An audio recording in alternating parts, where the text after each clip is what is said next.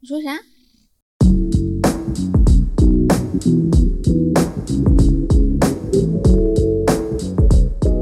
？Hello，大家好，欢迎收听离离心利比多，心利比多我是十一。我是 B 仔。嗯，嗯今天呢，在节目的最开始，还是要感谢一下本期节目的赞助品牌。耶！本期节目呢，由倡导向内看的 Flow 冥想赞助播出。然后呢，这边也要公告一下 Flow 这次给我们听友们带来的福利，那就是价值三十元的 Flow 冥想 App 月度会员。白送是吧？白送，直接拿，直接对兑换码直接换。然后呢，我们的节目的专属兑换码是 B R E A T H L X L B D。什么呀？不用那么麻烦，嗯就是大家如果记不住的话，去 show notes 里边呃看一下，然后复制粘贴，对这是最这个方便的嗯对这个兑换码就可以了。谢谢 Flow。谢谢 Flow。Flow 冥想呢是以冥想为核心的身心健康平台，希望能够帮助更多的中国人更健康、更快乐的工作还有生活，找到属于自己的幸福感。嗯哎，说起这个幸福感哈，嗯，我想问你一个很俗的问题，就是你觉得你幸福吗？我幸福吗？对，不要用那个嗯烂梗，紫薇，难道你不要用那个忘了吗？烂梗，难道你我就忘了吗知道？我一直都幸福呀。我幸福吗？嗯哼我觉得幸福指数有百分之七十五，哦，为什么这么精确呢？嗯，就是一种感觉吧。把它量化的话，就是百分之七十五，百分之二十五的不幸福是哪里来的？就是打游戏的时间太少了。哦，就是这样啊，哇，它占了我四分之一耶！真的哦、哦，所以说，如果你能多打点游戏，你就会感觉幸福。没错。我有点羡慕你，我觉得你还蛮简单的。哦，对啊，就是我就是个 easy boy 啊。嗯，那你呢？你幸福吗？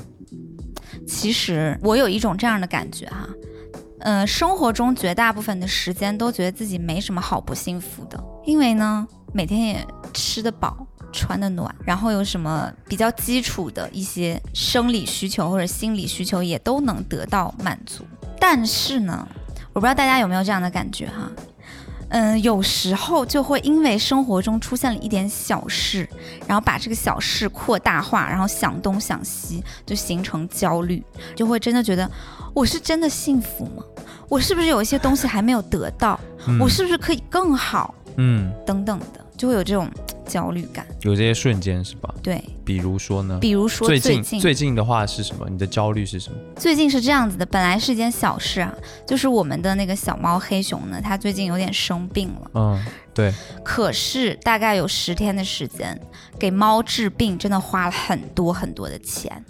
当然，我们 我们的心态也是说，只要能治好，对吧？花再多的钱也没关系，没有关系。对，但是如果呃生病的不是小猫咪，而是我们的父母呢，我就会想这件事，哦，我就会想，如果是我的父母生病了，那对于钱的需求就会非常的强烈。那我们现在好像真的还负担不起，就是一个人生病了所需要的花销。嗯然后我就会想这件事，我就觉得很焦虑。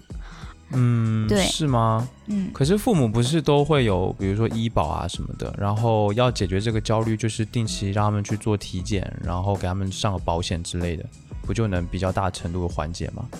哦，这样啊，你是没想过这个吗？就是一点点的小小的解决思路啊，就是这种这样的一个思路。就是我虽然知道他们有医保啦，但是就是你比如说，如果来个大病呢？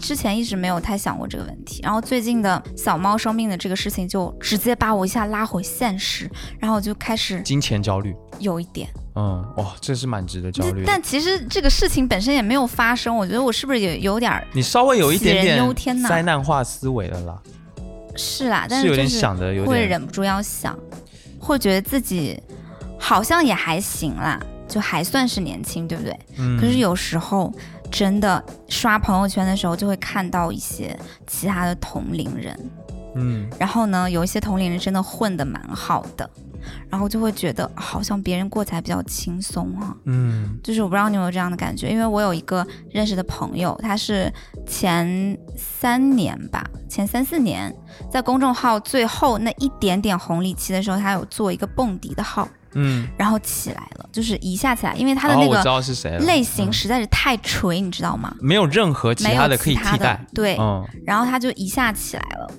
后面就是收入一直都不错，就看着他水涨船高，在嗯夜店开的酒越来越贵，有没有？过得比你越来越好，对，然后那个就会觉得，自己没赶上，对，也不是这么心里不是觉得人家好，就会自对，就自动从心里边比较，觉得我好像是有点差。嗯，其实觉得自己还可以了，但是就总是会希望自己更好，就你更成功一点。这种心态，我也有这种心态。你会有成功焦虑吗？我跟你说，因为像你，可能是因为有时候担心金钱嘛，对我，可能会比较担心，比如说名声，比如说我最近比较焦虑的一件事情，让我觉得我不是很成功的事情，就是 Y 播音室没有邀请到窦靖童来上节目。这个是我我好真实啊我啊！其实很少焦虑，就是嗯焦虑一些什么节目好不好，受不受欢迎，怎么怎么样，就是也不太跟人家比嘛。但是呢，这一件事情就让我发现说，干不对，我觉得不行，人家看有点看不上我这个节目，然后 我就会觉得有点焦虑，是哈，因为我已经给他们发邮件了，然后人家就是工作室发邮件了嘛？可是他不是去上别的节目了吗？然后就会觉得，哦，那你明明是有时间的嘛，可是为什么？说不定人家约的比较早。对啦，可能人家已经有约之类的，但是就是会心里不平衡嘛。哦，你会有点自我怀疑是吗？对我就会觉得啊，那是不是看不上我的节目啊？还是节目可能不匹配吧，他的需求的？我觉得可能是不匹配。对之类的。对哦，我就会觉得啊，好吧，那我反正其实自己去想原因，去想都会觉得哦，好像也蛮合理的。正是因为有一些合理的原因，才让我觉得焦虑。我也会想说，哦，人家可能因为各种关系，所以能够联系到一起。嗯，那我没有这个关系，我只能傻傻的，就是给人家发邮件，然后嗯人家又完全不认识我们，对，所以这个成功率就会很低。这很正常啊。这很比如说，我也会倾向于去上一个自己更熟悉的一个节目。对，然后我就会想，我靠，那意思就是我的人脉关系不行啊？那为什么我混了这么久，我人关你系那么差呢？本来就是不行啊。对啊，然后 对啊，我就会想，啊干，那我之前在干嘛？我就觉得就突然很焦虑。那以后是不是以后我就再也邀不到我想邀请的音乐人了？哦，然后就会觉得，啊，那我这节目是不是白做了，我好不成功哦，就会这样感觉啊，哦，对吧？这是我最近的一个成功，所谓的成功焦虑我。特别的理解你那种感受，就是想对啊，想这一切都想得很清楚，然后同时也觉得很合理，因为人家那个节目也真的是一个非常优秀的 OG 节目。对，而且很长时间了啦。对啊，嗯，就觉得哎，然后有时候又看一看自己节目收听量也不是很满意，是吗？然后我就 我就我 有时候也会焦虑了，但是我觉得你能在节目里面说出来这个就是很棒，是吗？对，就是我觉得真的很棒。我不是在卖惨哈，我只是觉得就真的是有这个感觉了，比较嗯焦虑了。嗯，嗯就是很公开的跟大家说，哦，原来我们也有这种数据焦虑啊，干嘛的，也挺棒的。对啊，我觉得可能主播应该都会比较有吧。我们已经算是比较佛系的在做节目了，其实，嗯嗯但是偶尔的一些节目也会有自己很在意的时候，嗯，但是发现那个在意的一些时候没有得到自己想要的结果，就是求而不得了吧，哎，就会觉得有点啊，确实是这样。是不是因为我不太行，就会有点自我怀疑？哎、我觉得像你刚刚说的这种心态，我其实会比较怀疑你是不是从小就这样。那你是不是从小就这样啊？我觉得我从小有一点这样，有这个倾向。你比如说，就得让自己好，就得让自己成功一点，嗯。就是比如说小时候可能会有成绩上的焦虑吧，嗯。就是好像在学校里面你成绩不好就不行。嗯。而且我们家小时候，我爸就经常跟我讲啊，嗯，一定要读书，好好读书，然后成绩好一点，你长大之后才不会像老爸一样去卖面。嗯，我当时没有意识到这有什么问题，我现在觉得卖面有什么不好？对呀、就卖面有什么问题吗？对呀、可是我以前就会觉得说，哦，这样子吗？那我好像长大确实也不想卖面吧。而且就十一他们家其实是一个书香门第，他爷爷呢曾经是去日本留学的高材生。没错，对，然后可能他爸就就会觉得心有不甘吧，才会激你要学习，是吧？有可能他也不是很故意激啦，但我觉得他是真的认真的那么想。他觉得成绩好一点，你以后出社会去干一些别的工作，会比什么做吃的、卖面干嘛的要有怎么说呢？有头有脸有有头有脸，然后也要有前途。是。他可能是这个意思。哎，我觉得我现在的很多焦虑哈，嗯，其实就这种想好、想成功、想更有钱，是被教育的，就是被教育出来的。那个东西嗯不是我非常天生的去主动追求的。这个就不得不说到一个在九十年代末哈，一个空前绝后的绝密奇书了，还真有也是我自击的一个开始，跟大家讲讲我的自击经历哈。是什么？这本书呢叫做《哈佛女孩刘亦婷》，我不知道你们佛女孩，对，我不知道你们有没有就是听过，但是你肯定不知道吧？我不知道这是。对吧？你们台湾小朋友应该不知道啦。嗯那这个刘亦婷呢，就是他爸他妈是成都的高知，嗯就嗯，是知识分子嘛。呃，从小呢就对这个他们的女儿倾尽全力的去培养吧，嗯，然后最终把刘亦婷培养到了呃哈佛。哈佛，我靠，他当时好像是收到了七所常青藤联校的那个 offer，有什么牛津啊、剑桥啊、世界名校啊，世界名校，麻省理工啊等等的，最后他选择了哈佛，这也太难了吧？就是怎么办到的啊？就是在那个年代，就是让所有的人非常的振奋。家长们可以说是人手一本儿，我妈也买了这本书回来。所以他们是把他们的这整个经验，对教育经验，理念浓缩到了这本书里面，这样子。没错。哦然后之前我妈也会跟我说什么要好好学习啊，然后看别人别人家的孩子啊，但是那个对我来说充其量就是杂音。可是呢？不，听父母的话，对，可是呢，当一个暑假，我突然翻开那本书，真的看了一遍之后，我自己就完成了一次非常完整的自我 PUA，就是我会觉得天呐，它里面写了些什么会影响到你？嗯，首先是好的部分嘛，嗯好的部分就是好好学习，你就会成为别人家的孩子，嗯就是这么简单。嗯然后所有的父母，包括所有的叔叔阿姨，他们都会在他们的小孩面前就念叨你，就很优秀，嗯，就是很有排面儿。很有面儿。对，嗯然后其次是，如果你考上了什么什么什么名校，那你就会迎来多么多么光辉的未来，就是可预期的多么多么光辉的未来，嗯，你就可以把同龄人踩在脚底下。对，这个很重要，就是把同龄人踩在脚底下。嗯，就是我觉得这个思维是很重要的，在当时它作为激我的一部分吧，就一种比较的心态。因为以前没想过，嗯，以前会觉得哦，大家都是同学，可是看那本书真的会有这种感觉是，你好像比你周遭的人强，这件事本身就会让人很有爽感，哦，真的对吧？但是现在嗯看来，其实是、有点幼稚。对不太好的一种心态吧。但当时看的时候就会觉得啊、振奋人心。哦，但是那本书里边真的有一些不是很好的教育理念了。比如呢？比如说，我记得哈，他妈妈写过说，他为了锻炼自己女儿的意志力跟韧性，嗯，让她捏着一块很大的冰块，就是攥在手里，然后直到把那块冰块完全的捏融化掉。然后好夸张哦。这样就是用这然后就个方式去真的锻真的炼。对，真的让他女儿做啦，说什么小刘一婷小脸憋得通红，然后手紫青紫青的。那不是都受伤了吗？冻伤了啊，对啊，白痴哦。对啊，妈妈问他说感觉怎么样？小刘一听说我还可以再忍一会儿，然后妈妈那个心揪揪的疼，可是又觉得必须要让他这样才能锻炼他的意志，就我还能之类的，再捏十块，对对再给我来十块，就很荒诞给。我来一个大一点的。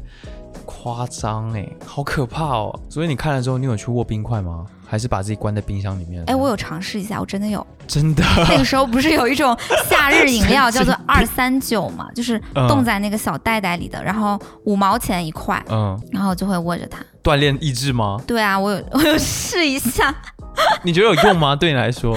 有个屁用！你知道那个冰块最大的作用是被我放在就暑假的时候，不是要看电视吗？嗯然后那个电视的那个箱体就会发热，然后爸妈一回来，一摸就啊好烫，然后我就会在上面盖一个毛巾，然后把那个二三九排排放，边看电视边降温。人家拿来锻炼意志力，你拿来给电视降温啊！你就从那时候开始自激了。是啊，话说回来，就是我的自己往事了。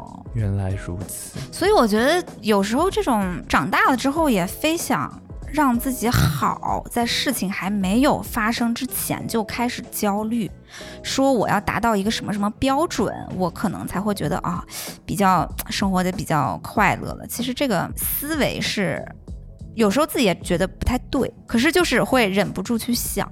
哦，我觉得这个其实真的很正常，而且它会影响我很多的决策。就是我现在想一想哈，我要考大学的时候不填志愿吗？嗯我那个时候其实我最想读的一个专业是汉语言文学。哎，哦，因为小弟我呢，当时还是一个呃文艺青年，喜欢嗯看书，哎、写点东西，但虽然从来没有发表过，但是就是喜欢这个文学，所以就想读汉语老气啊！啊、就是你想读不是一个七汉语言文学。零后吗？怎么讲出这么老气的话？但是、呃我就是很，我就 很老气啊，我，所以我当时就想要填汉语言文学，因为那是我喜欢的。嗯可是呢，我那时候就哎转念一想，我要是读了汉语言文学，我以后出社会干嘛？我以后的职当语文业是什么？老师，当语文老师吗？还是我真的可以去当一个作家呢？就是觉得好像不是那么靠谱哎、啊，然后呢，我就马上就想到，我们家当时候，我爸那个时候是开律师事务所的。啊，我想干，那我填个律，我填个法律专业，以后我妈出来之后，我我再怎么样，家里还有个律所，我可以工作啊。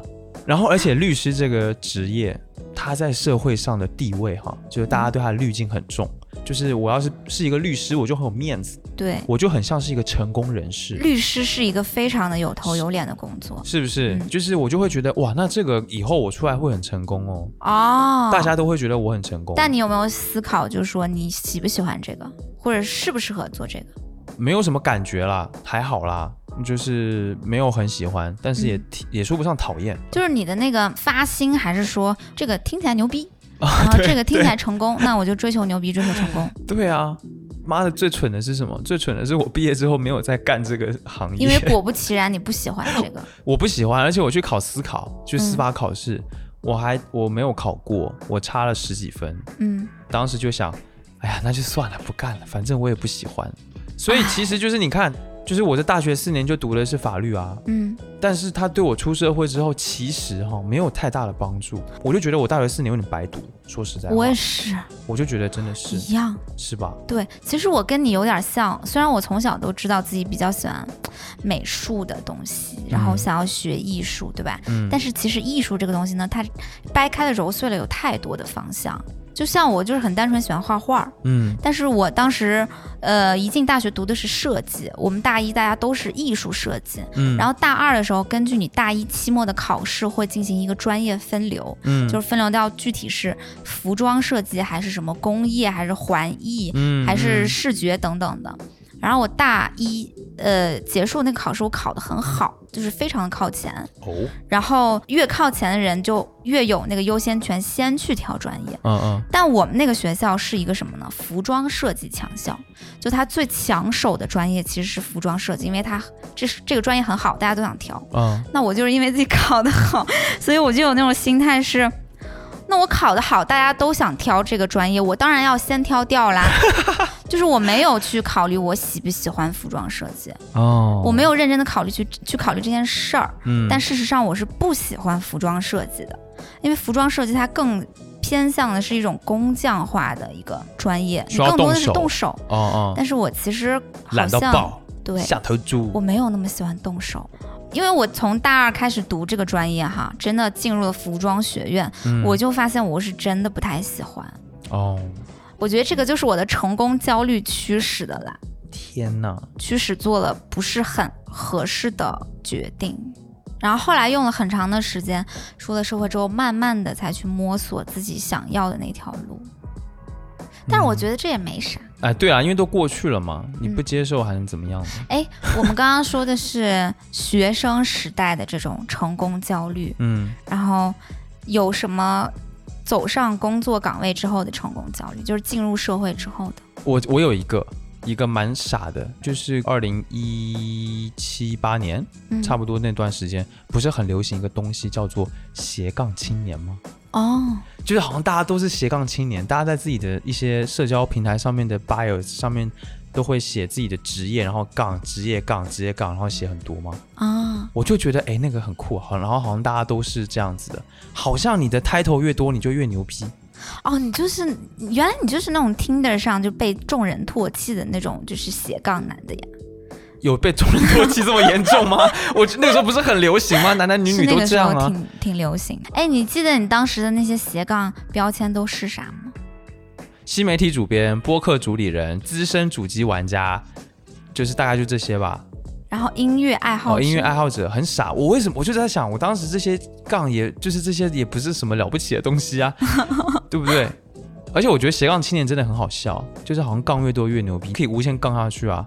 可是真正的意义是什么呢？你看到了现在，就你一堆斜杠还是被人看不起啊？人家简介直接写个公务员，一个就好，一个就好了。你杠那么多有什么意义吗？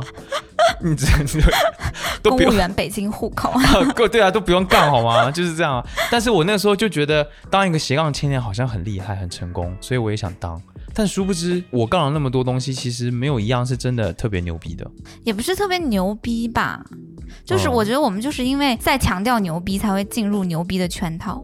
啊，对，说的太好了，就在强调牛逼、成功、比别人厉害，才会进入那个圈套。对，嗯，对。我觉得我好像不是很在意标签的人。那你出社会在意的是什么？我我有一次哈，嗯，是我真的关注到了钱这件事，又是钱，哎，真是我好俗哦。就是是这样的，我不是去上海工作的第一年嘛，嗯，是一个比较小型的广告公司，嗯，然后我当时也是抱着一种积累经验的态度，每个月的工资也是非常的少，仅够我付掉房租之后糊口，然后每个月还要我家里面补贴，所以我当时真的是日子过得紧巴巴的，嗯，然后呢，我当然也有一些恋爱需求啦，对不对？嗯，我就在。呃，dating app 上认识了一个人，我们两个就去上海新天地那边吧，去约会。哦，高消费场所呀，高档场所。然后就一起去吃了一个晚餐。重点是那个人他其实跟我蛮聊得来的，然后我也挺喜欢他的。嗯。但是我们第一次见面的时候，他就穿那个衬衫，然后他拿了一个手包。嗯。那个手包我觉得很好看，是一个那种酒红色的。然后一个长条形的，有一点油蜡皮的感觉，是很做旧的那种酒红色暗色的一个手包。坐下之后，我就看他手包看很久，我就称赞，我就说：“哎，这个包包好好看啊，嗯，有没有链接啊？”嗯，然后他就说：“哦，这个包包是巴黎世家买的。” 那也有链接吧？是，也有链接吧？不会也没链接吧？哎，是。殊不知我在那个年纪哈，嗯，其实我对巴黎世家这个牌子是上大学有略微听过，但是并不是很熟悉，因为对。我不是很熟悉巴黎世家这个牌子，我甚至不知道它的什么经典设计元素，因为我大学又没在学，对不对？连它的 logo 都不认识，不是很认识。看到巴黎世家这个英文单词都不知道那是巴黎世家，哦，是这么读的，我今天才知道，是吧？是，我一开始也不知道，我也不知道巴黎世家怎么读，我从来都不敢读他的那个。我听那个侃，我听我有一次听那个侃爷的一次采访，他就提到了，好像是就是这么念吧，就巴黎世家之类的，对，所以你就完全不认识这个牌子吗？我是知道这个牌子的，嗯，但是我对它没有太多了解。嗯，然后他说是巴黎世家买，我就会觉得这个东西超级贵，就是天价，贵，很贵。嗯，然后我就那一刻，我觉得心里面有小小的一点失落感。嗯，都不是说我跟他之间有那个经济悬殊的差距，嗯，而是失落于我的认知。都不知道这个东西，你知道吗？其实有时候最难受，对于年轻人来说啊，都说莫欺少年穷，对不对？嗯。但是你最受不了的东西就是别人知道你不知道，别人熟悉你你不熟悉，是这样。那种认知差，就感觉自己的眼界跟别人的眼界是有很大差距的，好像自己没有见过世面，对，还挺丢人的。这种感觉特别的让人觉得不好。呃，可以理解。然后我就是跟他约会完了之后吧，我也就是在想一件事儿。嗯。以前呢，高中的时候，你知道《小时代》特别火，是不是？哎，我喜欢郭敬明。高中的时时候，其实看《小时代》会觉得，哎呀，这个东西就是什么文学糟粕，嗯，它全部都是拜金的一些理念。里面，那我喜欢的是许知远，我是真的高中喜欢许知远。有一股酸酸臭味，就对对，就是我喜欢许知远和韩寒。就觉得这、这我也喜欢，能比较有文化积淀的感觉吧。然后什么王小波什么的，对不对？就是不肤浅啊，对对对对，就追求那个。啊，懂了懂了。然后呢，就在那次约会完，我就是真的体会到了郭敬明在《小时代》里边所说的那一种。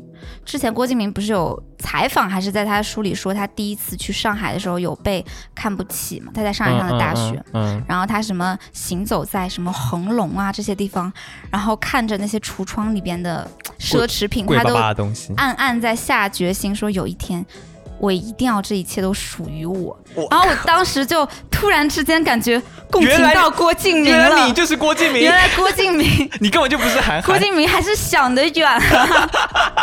知识分子有什么用？对，懂了懂了，就是那一刻真的有有点焦虑，就是被金钱焦虑狠狠拿住。哎，其实我觉得我们的所谓的这些成功焦虑，它虽然让我们焦虑，但它还是有一些好处的。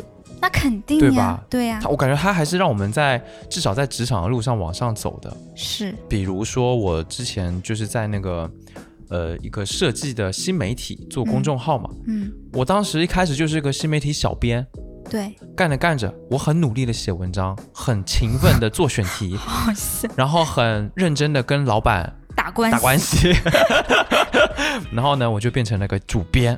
嗯，小编跟主编，你说哪一个更对不对？哎呀，主编听着就是爽哎啊！我那个时候就是很嫌弃你，你知道吗？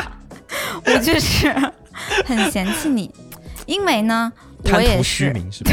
对，我也是在呃受到巴黎世家包的刺激之后哈、开始对于上海这个城市呢有了嗯一些些的小欲望。嗯于是我就很快地从那份工作换了一份工作，到了一个当时势头非常好的一个互联网中厂。嗯，然后进入那家公司之后，我的薪资也实现了翻倍的增长。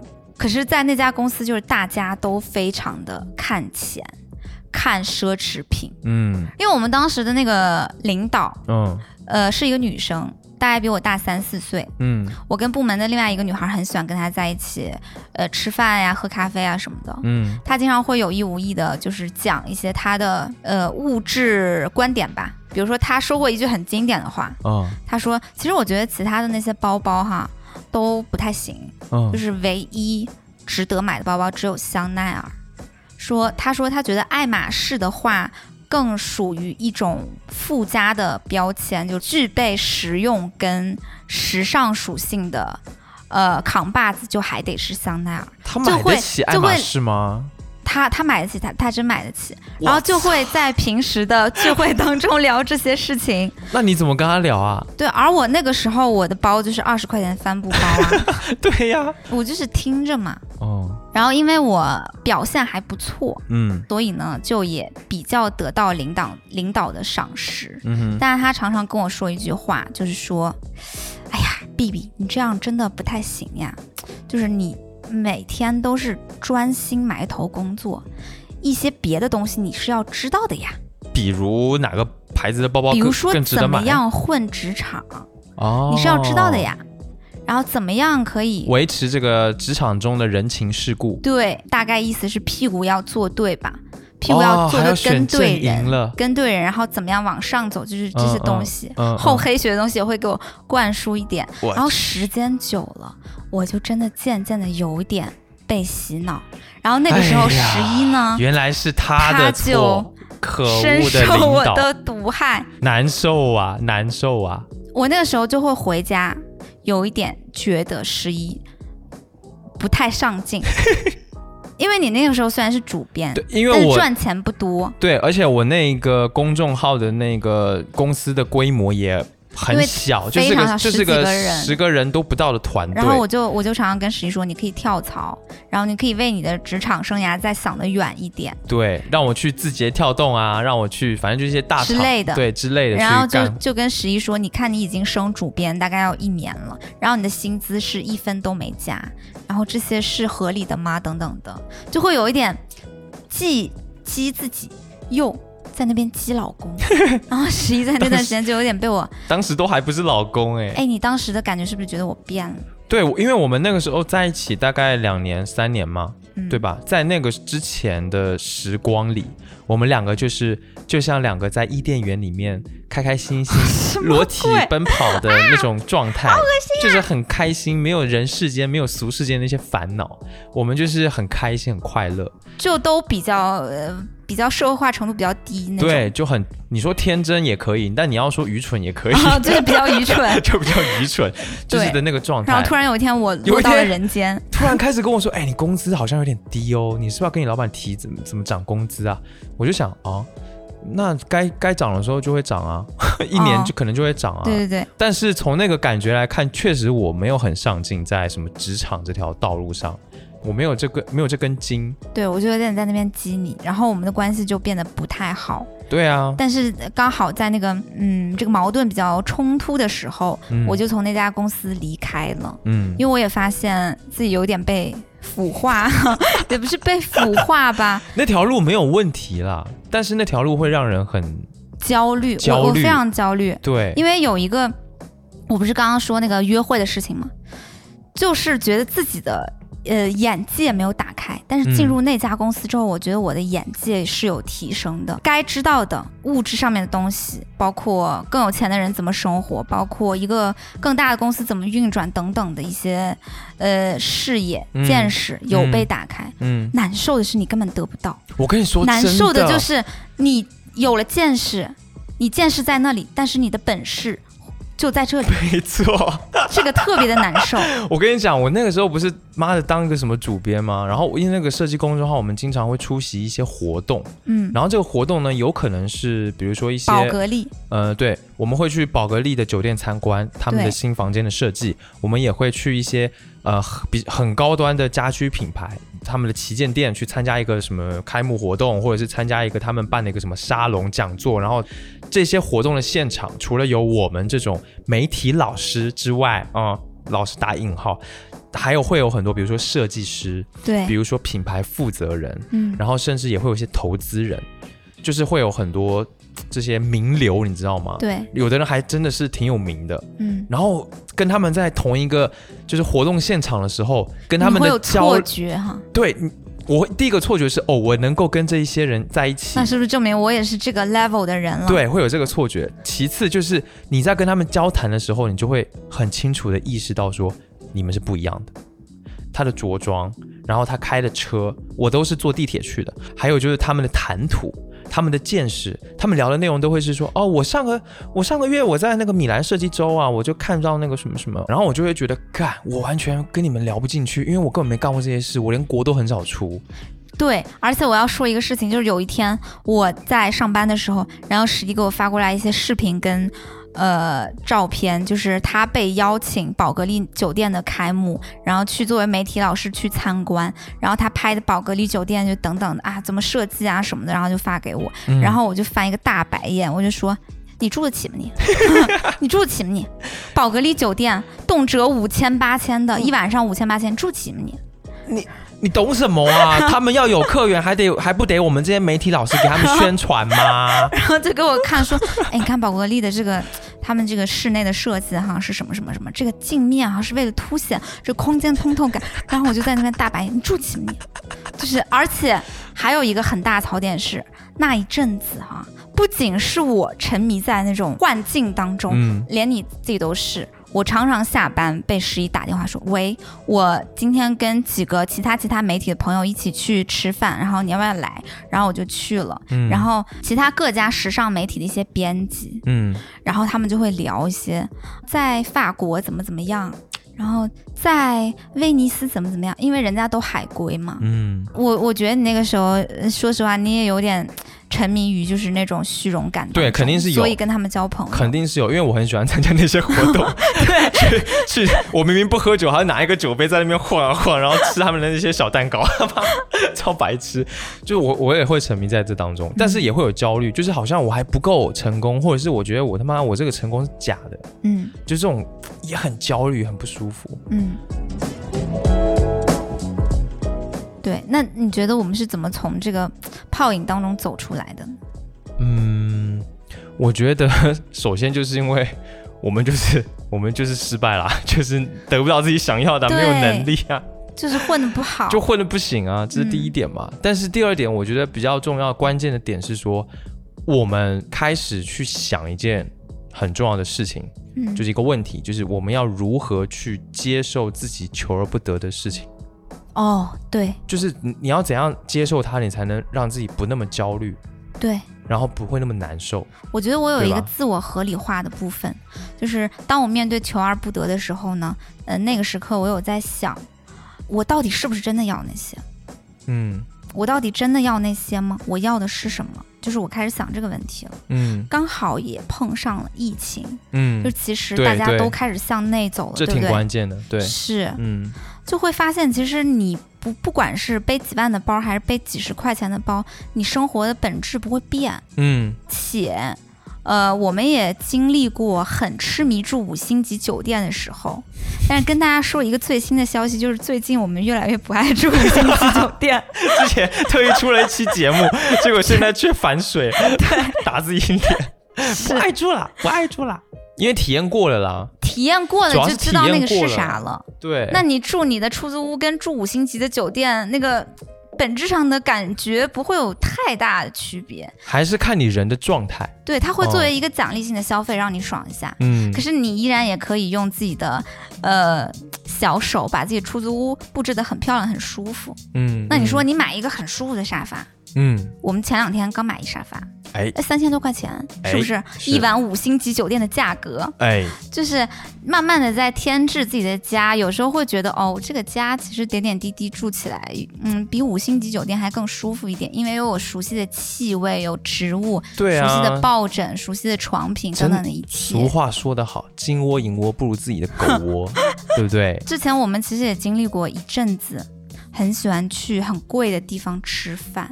嗯我还记得曾几何时，我们去网上购买那个鱼子酱，然后在家里面进行 妈呀！我吃不懂，我不知道你为什么要花那么多钱买那么一小盘，就是鱼的精子还是卵子，然后拿来放在自己嘴巴里面，然后一股腥味。对，然后最后结局你们都知道啊，就是这种人又吃不懂，每天那种盖饭沙县、盖饭沙县的。搞到最后吃再再多好的日料牛排，最后还发现自己还最喜欢点的外卖还是黄焖鸡米饭。对，就是发现一件事，就是自己有时候可能就是山猪吃不了细糠吧。是的，真的。对，就是物质上面的享受，好像有时候也就那样。嗯，当去研究这一部分，发现成为人中龙凤或者是出人头地、嗯，这些东西呢，对于我们生活本质的幸福感没有太大的影响，同意，对吧？同意。我觉得我们慢慢就祛魅了，有点清醒。那你呢？求而不得啊，我是怎么面对的？想得却不可得，你奈人生何？好啊，该舍的舍不得，只顾着跟往事瞎扯。等你发现世好了，还要唱吗？三句够了吧？哦，对不起，我觉得我一直以来面对求而不得的方式，是我从小就学会的，这是我的天赋。我就像小强一样，就实在不行，我就拜拜了您嘞，我就走了。哦，我的回避型人格给我带来的这个好处就在这，就是哦不，行了，我我有点面对不了这个，那我就不面对了，我就嗯选择逃避、回避一下，嗯，那我的焦虑感就会减少很多。对，当然，这个不是一个特别健康的啦，但是它是让我至少跟你相比，我的焦虑会少很多的一个方式。这样挺好的，得不到就算了，不为难自己。对，这是一个心态，是一种心态。我发现我自己就是在那边僵持很久，嗯就是我执念很久。嗯，后来呢，就是我的处理方法跟你是一样，就我最后压力变成病例，就哦好累哦，好焦虑。然后身体不是很舒服，然后我哎算了，我先回老家，我先撤了，嗯，然后回老家，嗯，我就觉得。呃，老家的生活也很幸福，哎，真的，我们回到太原之后的这个生活，真的给我一种启示，嗯，就是在这边的生活方式是真的很舒适的，是嗯。让人可以没有那么多压力的东西。嗯，我在北京、上海的时候，一刻不敢停下来，嗯每天都在想，我明天要比今天更好，后天要比明天更好这些嗯事。嗯然后在我眼中，其实呢，我的家庭属于是。呃，特别特别普通的那种，甚至甚至我会觉得有点不求上进的家庭，就是我爸在国企里面干了一辈子，嗯然后他没有说过要往上走，还是说再去做点别的事情，提升一下自己啦之类的。嗯。以前呢，在我的心中，这样的价值观是不 OK 的，就是人就应该永远追求，永远挑上进。战，对，永远上进。永远我要打十个，是，嗯。然后我回来之后，我爸就是每天在那边做饭、嗯。买菜、做饭，然后发现他烧饭好好吃，他真的烧饭好好吃。咱爸做饭真的超厉害，他没有要求自己上进，可是每天把饭烧的好好吃。这也是一然后种上进自己就很啊，快乐，吃的很开心，对啊然后全家人吃的很开心。就是我就觉得这么活，为什么不呢？嗯这也很好啊，很幸福啊。嗯他可以花那么多的时间去研究每天要做什么吃的，然后去研究菜场的一些菜，嗯，就把家庭的生活搞得很幸福。对，我觉得它是一种回归到生活当中非常具体的琐碎的事情上面去，对，然后你就整个人就踏实下来了。真的，我突然之间能欣赏，就是他们生活中的那种快乐，对，是很实在的那种快乐。嗯，我们家现在也在养就是植物嘛，嗯。然后最近我也是发现，哎，我给他们浇水，过几天就可以看到他们新长出来的芽，嗯，那种新的生命撞出来的那个感觉，我就觉得，哇，我看到那个嫩绿，我心里都那个感觉真的很难以言喻，你知道吗？就觉得哦好、好人间正道啊！就是那天早上我还没起床，十一在客厅发出一声惊呼，对，就很娘的那种惊呼，没有然后我就说很娘吧怎么怎么怎么？然后十一说：“你看，它发芽嘞！” 就我们家有一株花呢，我们觉得它死了很久，嗯，但还是在照顾它。嗯，然后它突然之间，从他那个老叶子里边发出了一个嫩绿的小芽，真的，然后十一就对那天早上惊呼，我就觉然后我们两个就在那个嫩嫩芽那边看了很久。This is life，This is life. Salavi. Salavi. Salavi. Salavi. 呀，这我觉得感觉是比起我在大城市里面工作追求那种东西要舒服很多。嗯，嗯，就是我们发现，给别人看和为自己活完全是两件事。哦，真的，之前是很想给别人看看自己的成绩，嗯，给社会一个成绩单说，看你看我多牛逼。然后社会给你盖个章，叫呃人才成功啊、呃成功成成功功人成功章，对，是的，嗯，然后现在就觉得，哎，管他去死。真的，哎，你知道吗？嗯。这半年我在观察，就是我身边的一些，我觉得他们生活很幸福的家庭成员的生活方式。嗯，就拿我姥姥来举例吧，我特别的佩服她。我发现我姥姥在过一种存在主义生活方式，什么东西？是不是听起来很存玄在主义生活方式，对，对啊，很玄呐、哎，我觉得怎么会跟她是有自己的生活哲学的。嗯，我拿一个，确实，我拿嗯几个例子来举例好了。嗯我姥姥呢是一个非常不受困于别人、不纠缠于自己跟别人关系的一个老太太，嗯，而且她一生也没有什么很大的成就，她也不在意那些虚荣的东西，然后每天呢就是做做饭、养养花，嗯，然后通过一些小事儿让自己开很开心。嗯。而且呢，我姥姥是一个很能接受一些事情的无常的人，就是她身上的所有的生活特点都让我觉得非常的贴近存在主义。就是第一点，嗯存在主义告诉我们认识到生活的荒谬性，对不对？世界的运行并不是以我们这种非黑即白的意志为转移的。嗯比如说，我们会觉得，那努力了就应该有成果啊。不好意思，现实世界告诉你，就就不一定。对对，然后碰到不好的事情，你就会觉得我不想接受啊，怎么这么不好啊？我是个好人，我又没有作恶，我为什么会生病？就觉得不行。是，当年我姥姥在她呃大概六十多岁的时候检查出乳腺癌，B 超一出来，医生就跟我姥的家人说：“你们先带她出去，然后留一个家人就好。”我姥大手一挥，很酷，他大手一挥说：“没事没事，医生，有什么不好的结果我都能接受。如果老天不让我活了，那我就不活了。OK 的，没有关系，你跟我直说就就行。我觉得真的很牛，我觉得好。屌啊！他不是那么纠结，他没有觉得哦，我是一个好人，我为什么会这样？就反正就老天不让我活，我就不活了，就这样吧。就是能没关系接受，这就是这就是生活的荒谬性。嗯，那有这个荒谬性，他选择的是接受，而且是当下就接受，哎，对，太强了。还有第二点哈、我姥姥她从来不跟别人太纠缠，就不太纠结。我姥姥的几个孩子，每一个人都是性格非常的不一样，千差万别。然后有一些特别不给她省心，有一些学习特别好，嗯就有一些呢，就是像我妈特别的任性，乱七八糟。我姥姥永远都是，那你们就去想干嘛干嘛就好，就尊重你们。但是我姥爷完全不一样，就是存在主义哲学里边告诉我们，他人即地狱，就是为什么呢？当你的自由意志跟别人的自由意志都很强硬的时候，那么两者之间必定会产生对。嗯，但是他不纠缠于这个，我就觉得很酷。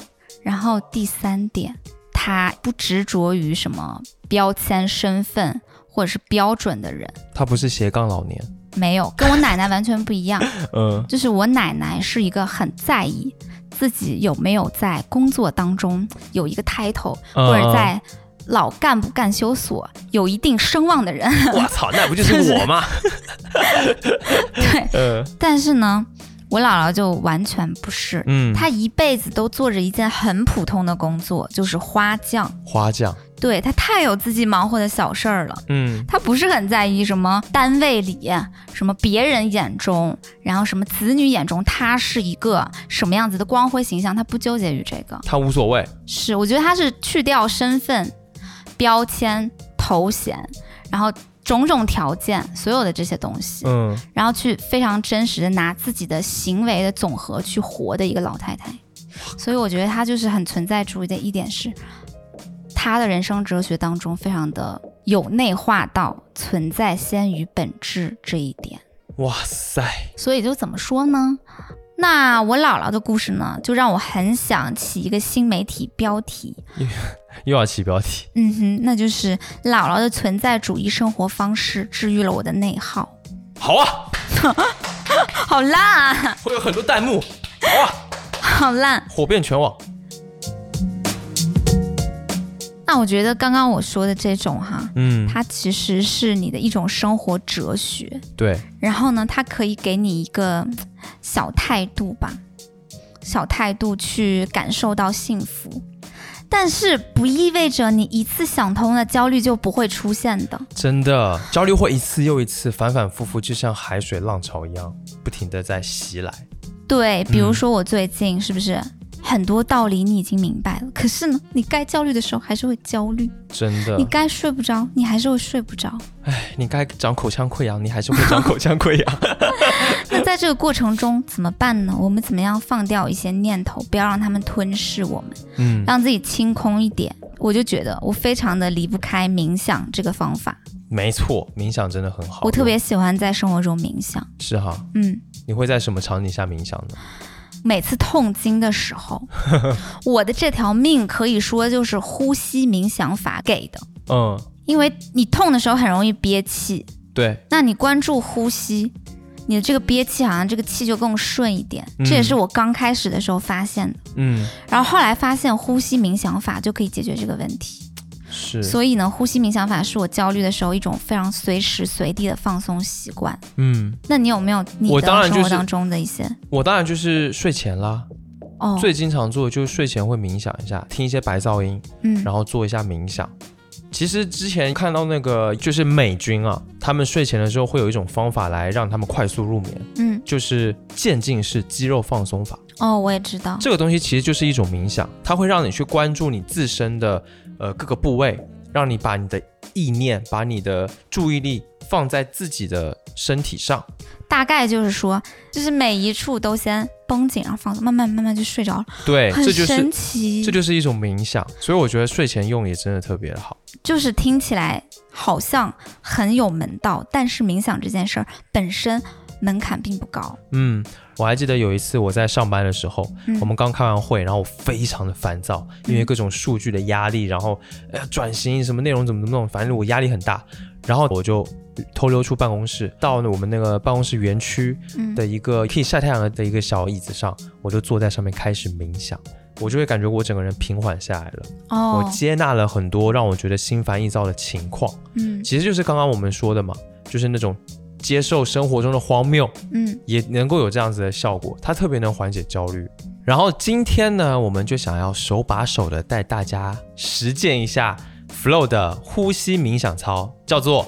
心保健操，哎，我觉得这个 名字特别的可爱。对，这个名字特别好，就让我想到了咱们以前做眼保健操的时候，有没有？对对，闭眼，轮刮眼眶，对，就很可爱。揉按睛明穴，是的，对对，而且它很容易上手。就是最近我常常在家里边会播放着跟练，嗯嗯，它的那个音效做的就很可爱，是很童真的感觉。嗯嗯。新保健操，它是 Flow 冥想还有新事项他们联合发起的全国第一套。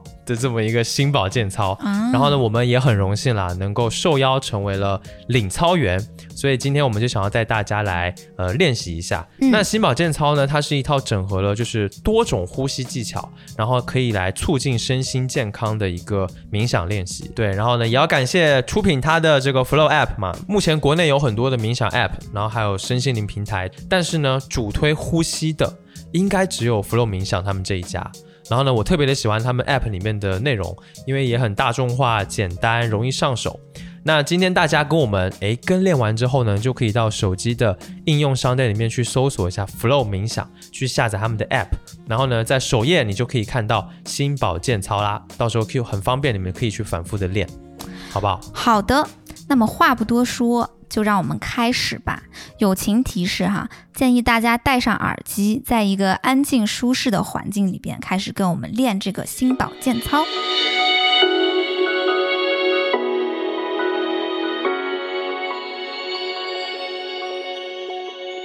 反内卷，关爱身心，全国第一套心保健操，现在开始。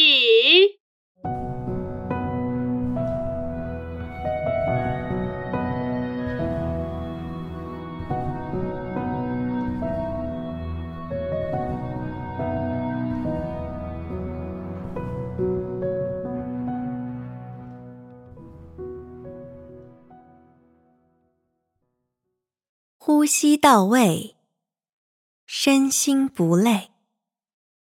你可以坐着、站着、躺着、闭眼或睁眼。第一节，肩膀呼吸动作讲解：背部挺直，鼻吸口呼，吸气时肩膀向上。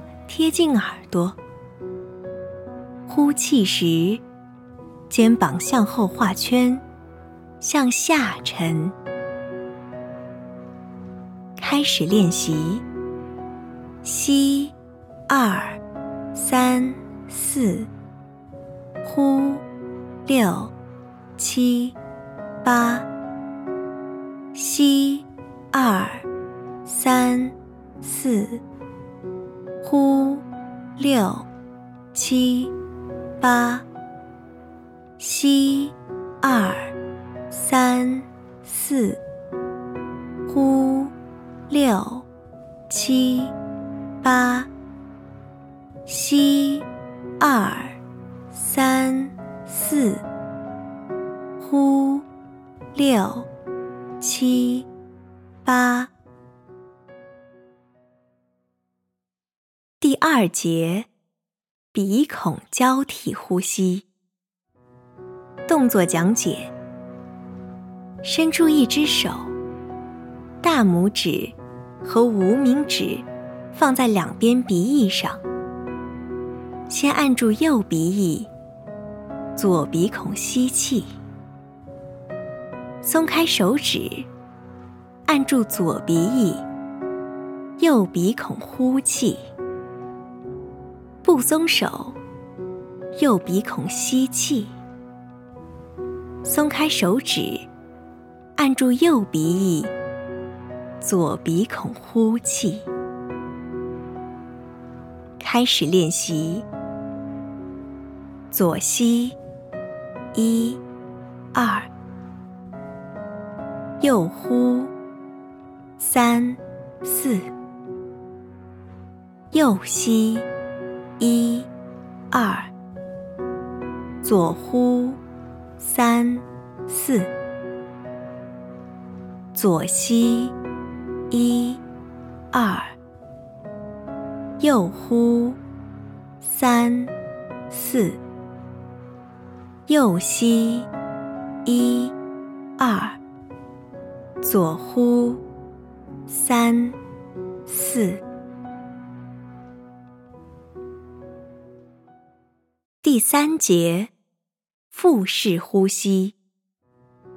动作讲解：右手放在腹部，左手放在胸部，鼻吸鼻呼，胸部保持不动。吸气时，感受腹部自然的鼓起；呼气时，感受腹部自然的收缩。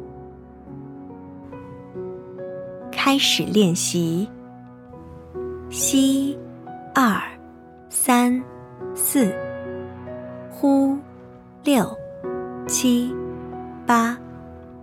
吸，二，三，四，呼，六，七，八。吸，二，三，四，呼，六，七。八，吸，二，三，四，呼，六，七，八。第四节，循环叹息。动作讲解：鼻吸口呼，吸气两次，轻吸，重吸。叹息，请跟随呼吸声开始练习。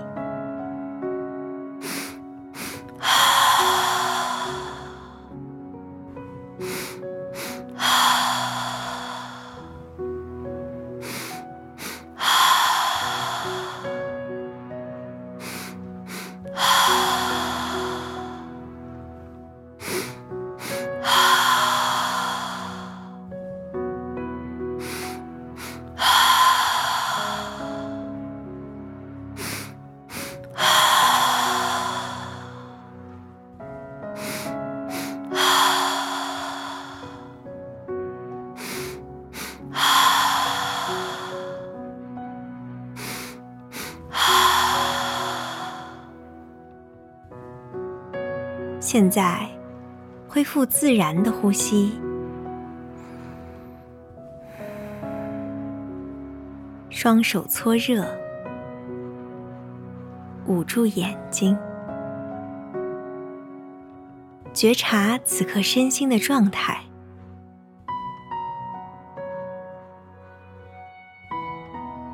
当你觉得可以了，松开双手，慢慢的。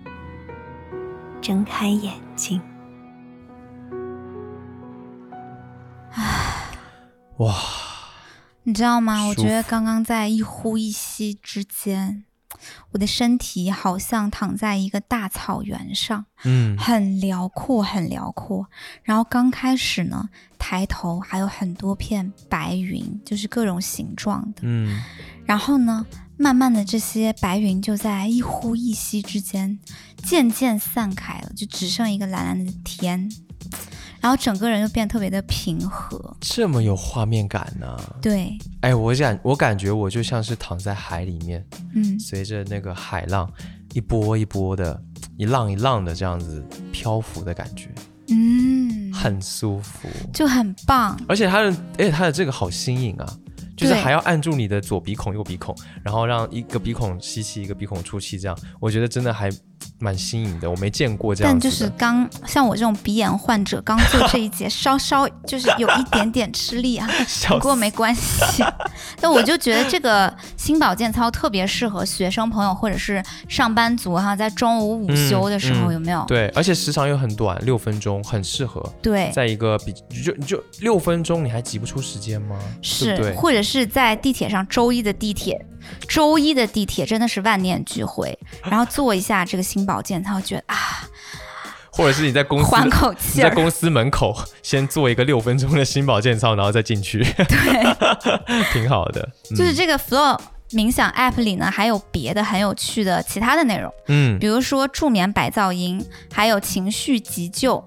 还有呢，是这种快速走出分手情绪的一些练习，嗯都推荐大家可以去探索一下。嗯嗯总会有你喜欢的。是的，然后还是要再提醒一下大家，Flow 这次有给我们的听友带来这个福利，就是价值三十元的 Flow 冥想 App 月度会员，在我们节目的 Show Notes 就可以看到我们节目的专属兑换码，然后复制粘贴，然后下载 App 就可以直接兑换啦。